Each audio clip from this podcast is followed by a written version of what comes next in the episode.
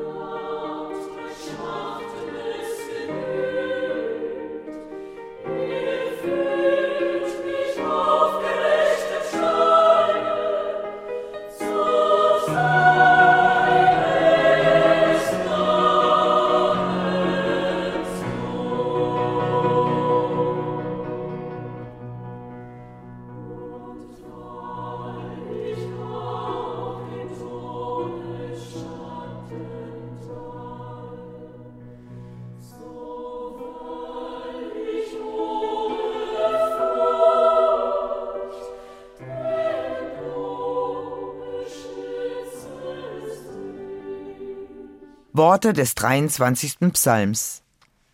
Der Herr ist mein Hirte, mir wird nichts mangeln.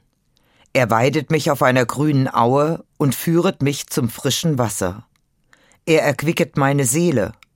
Er führet mich auf rechter Straße um seines Namens willen. Und ob ich schon wanderte im finsteren Tal, fürchte ich kein Unglück, denn du bist bei mir. Dein Stecken und Stab trösten mich. Du bereitest vor mir einen Tisch im Angesicht meiner Feinde. Du salbest mein Haupt mit Öl und schenkest mir voll ein.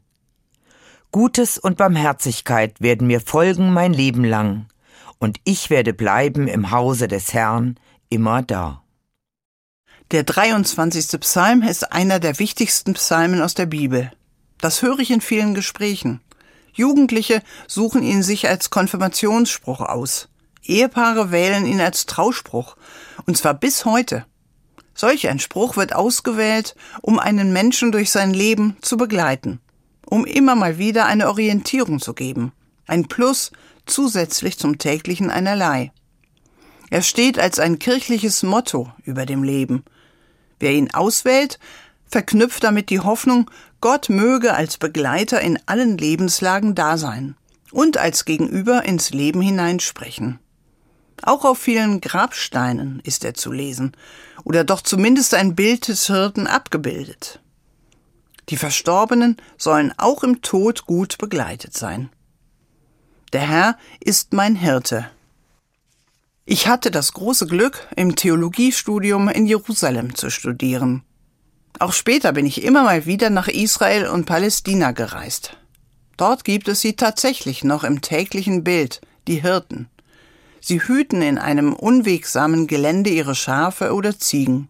Sie üben einen rauen Beruf aus. Wenn sie auf ihre Herde aufpassen, bringen sie sich in Gefahr. Nicht das idyllische Leben, wie wir es in Kinderbibeln finden. Hirten sind Nomaden und ziehen mit ihren Tieren von Futterplatz zu Futterplatz. Dabei geraten sie oft in Streit mit anderen Hirten oder aber mit ansässigen Bauern. Die Herde ist in Gefahr, von wilden Tieren gerissen oder aber von Räubern gestohlen zu werden. Um das zu verhindern, müssen Hirten zuverlässig sein. Im Notfall riskieren sie sogar ihr Leben für die Herde. Die Schafe und Ziegen spüren, hier sind sie sicher und geschützt. Tiefes Vertrauen zeichnet das Verhältnis zwischen Hirten und Herde aus. Egal, wohin sie ihre Tiere führen, sie folgen, auch wenn es ein tiefes Tal ist.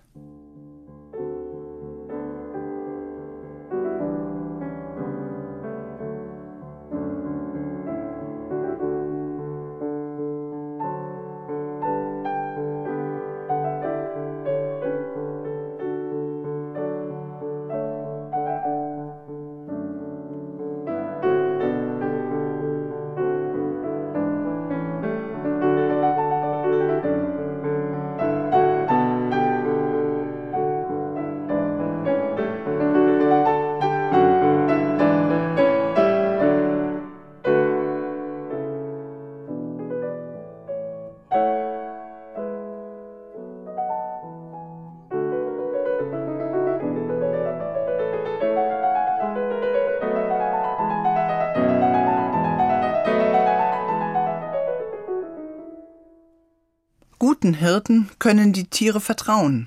Sie gehen ihnen voran und führen sie zu fetten Weideplätzen.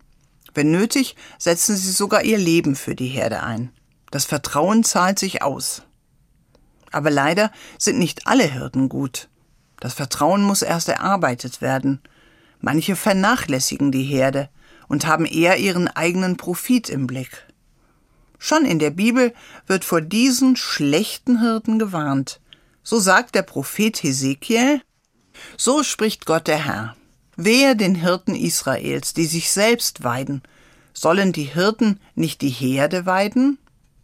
Die Hirten, die er vor Augen hat, haben ihre Aufgaben mangelhaft wahrgenommen. Dadurch haben sie ihre Herde in Gefahr gebracht und Krankheiten riskiert. Sie haben ihren Beruf in egoistischer Weise ausgeübt. Sie haben zu viel an sich gedacht und sich selbst bereichert. Dabei haben sie die Schafe aus dem Blick verloren. Hesekiel zeichnet das Bild vom schlechten Hirten. Damit kritisiert er alle Großen, Menschen, die in religiöser, politischer oder sozialer Verantwortung stehen und sie missbrauchen. Im Blick auf das Israel seiner Zeit sind das König, Priester, Propheten und andere. Sie sind schlechte Hirten, wenn sie nur auf das eigene Wohl bedacht sind. Stets in Sorge für sich selbst, statt für die ihnen anvertraute Herde. Im Neuen Testament werden diese schlechten Hirten Mietlinge genannt. Sie übernehmen den Dienst wegen des Lohns und nicht wegen der Tiere. Wenn es hart auf hart kommt und ein Wolf in die Herde einbricht, bringen sie sich selbst in Sicherheit und fliehen. Es geht ihnen nicht um die Schafe, nicht um ihre Herde. Es geht ihnen in allererster Linie um sich selbst, um ihre Macht. Auf Anhieb fallen mir auch bei uns Institutionen oder Menschen ein, die mit dieser harschen Kritik gemeint sein können. Ich habe im März diesen Jahres Israel bereist. Dort habe ich mehrere Kundgebungen besucht, auf denen Menschen sich für Demokratie eingesetzt haben. Sie wollen mitbestimmen und befürchten, ihr Land könne sich unter der augenblicklichen Regierung in eine Diktatur verwandeln. Menschen unterschiedlichen Alters oder politischer Couleur, Männer und Frauen, religiöse und säkulare, zehn Jahrhunderttausende. Auf sehr kreative Art und Weise lassen sie sich gewaltfreien Widerstand einfallen. Sie blockierten den Flughafen, als ich da war, um die Regierung am Losfliegen zu hindern.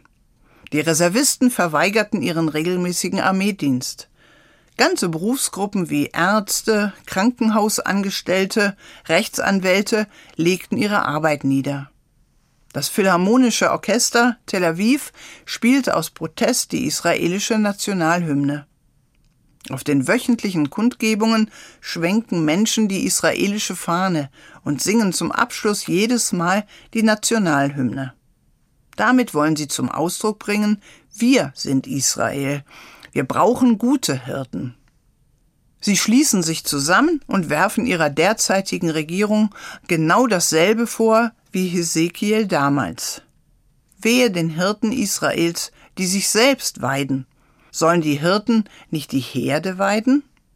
Ich wünsche mir viele gute Hirten auf der Welt und in der Kirche, die das Vertrauen der Menschen nicht missbrauchen und für sie da sind in ihrer Not.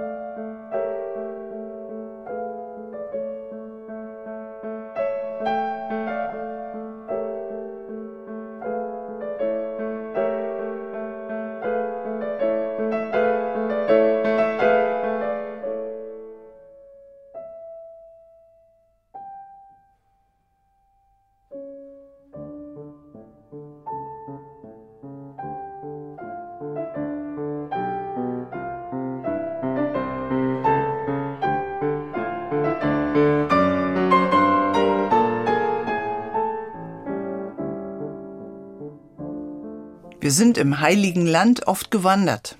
Täler in der Wüste sind eng und steinig, Wadi heißen sie. Wer sich hier verirrt oder abstürzt, dem ist kaum zu helfen. Die tiefen Täler sind so schmal und eng, dass sie schnell volllaufen, wenn plötzlicher Regen einsetzt. Menschen können sich oft nicht schnell genug in Sicherheit bringen und ertrinken.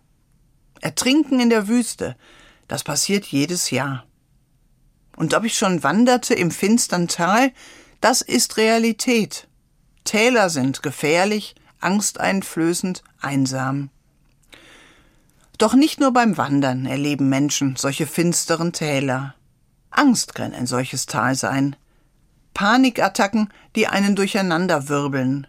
Da bleibt einem die Luft weg und es ist schwer zur Ruhe zu kommen. Oder die Trennung von einem geliebten Menschen fühlt sich an wie ein finsteres Tal. Einsamkeit macht sich breit. Mit wem kann ich sprechen? Wer hört mich, wenn mir die Decke auf den Kopf fällt? Ich denke an den Krieg, der seit einem Jahr vor unserer Haustür tobt. Er fordert täglich Opfer, sowohl bei den Menschen in der Ukraine als auch weit darüber hinaus. Die Kämpfe dort sind wie tiefe Täler. Aber auch wer fliehen kann, nimmt die Verletzungen und Ängste mit. Menschen durchschreiten tiefe Täler. Sie wissen manchmal nicht, wo sie einen Ausweg finden. Ich wünsche ihnen, dass sie nach guten Menschen Ausschau halten. Menschen, die sie unterstützen und ihnen zuhören. Die einfach an ihrer Seite bleiben und sie dadurch spüren lassen, du bist nicht allein. Es ist nicht alles finster um dich herum. So werden sie zu guten Hirten. Es kann ein Trost sein, wenn der Psalmist verspricht, Gott lässt uns nicht im finstern Tal, er zeigt uns einen Weg heraus. Und ob ich schon wanderte im finstern Tal, fürchte ich kein Unglück. Das ist ein großartiger Kontrapunkt. Was für ein Vertrauen, ein Gegenpol. Möge Gott dieses Vertrauen in uns stärken.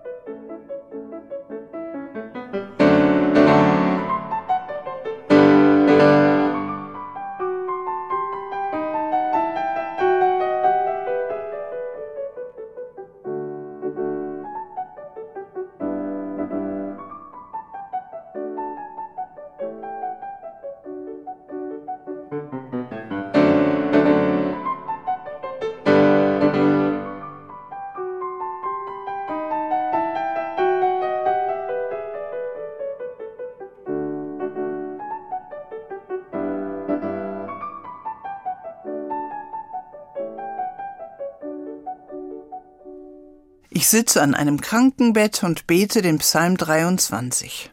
Und ob ich schon wanderte im finstern Tal. Kranke Menschen wandern durch manche finsteren Täler. Sie erleben oft Finsternis, wenn die Krankheit ausbricht, bei einer aussichtslosen Diagnose, bei starken Schmerzen. Sie wissen, wie ein Tal sich anfühlt, wenn es nicht mehr aufwärts geht. Auch ihre Familien und Freunde, die Angehörigen, erleiden diese Täler mit ihnen. Da fehlen mir oft die Worte. Aber zum Glück muss ich mir den Trost nicht selbst ausdenken. Ich kann mir Worte aus der Bibel ausleihen und sie ermutigen, bei ihren Kranken zu bleiben. Und ob ich schon wanderte im finstern Tal, ich erlebe, wie auch Ärzte und Ärztinnen, Krankenschwestern und Pfleger es wie ein finsteres Tal empfinden, den Patienten eine schlimme Diagnose mitteilen zu müssen. Es ist schwer, ihre Reaktion und ihre Fragen auszuhalten. Da kann es auch Ihnen eine Hilfe sein, wenn Sie das nicht allein aushalten müssen, wenn Sie Gottes Zusage spüren, in allem bei Ihnen zu sein. In der Krankenhauskapelle treffe ich immer wieder Patienten und Patientinnen, Angehörige und eben auch Pflegepersonal. Für einen Augenblick kommen sie zur Ruhe, zünden eine Kerze an und sprechen ein kurzes Gebet. Und ob ich schon wanderte im finstern Tal, fürchte ich kein Unglück, denn du bist bei mir.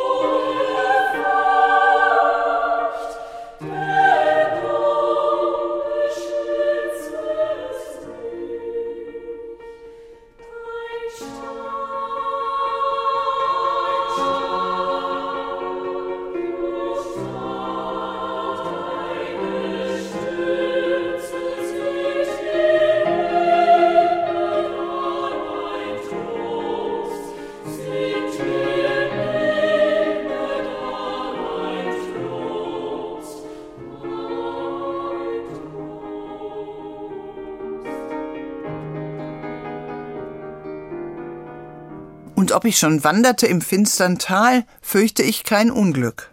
Ich höre diesen Satz so. Es gibt einen Ausweg.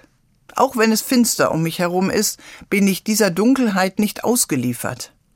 Die Dunkelheit kann mich nicht in ihren Bann schlagen, sie verschluckt mich nicht, denn Gott ist bei mir. Ich fürchte kein Unglück, denn du, Gott, bist bei mir. So simpel und doch so atemberaubend und umwälzend. Gott ist bei mir. Diese Gewissheit möchte ich in mich hineinsickern lassen. Ich möchte lernen, mit ihr zu leben. Mir hilft es, mir Zeit zu nehmen, ganz still an einem ruhigen Ort zu sitzen, gern ohne Worte. Oder vielleicht dabei ein Gebet zu sprechen, gerne den Psalm 23. Und ob ich schon wanderte im finstern Tal, fürchte ich kein Unglück, denn du, Gott, bist bei mir. Ich nehme gern ein Gesangbuch in die Hand und singe ein Lied. Es ist eine ganze Fülle, ein Schatz an wunderschönen Texten und Melodien, die immer wieder das sagen wollen, du Gott bist bei mir. Ich versuche, den Tag unter Gottes Wort zu stellen und lese morgens die Losungen, Bibelverse für jeden Tag. Da spüre ich, Gott ist bei mir.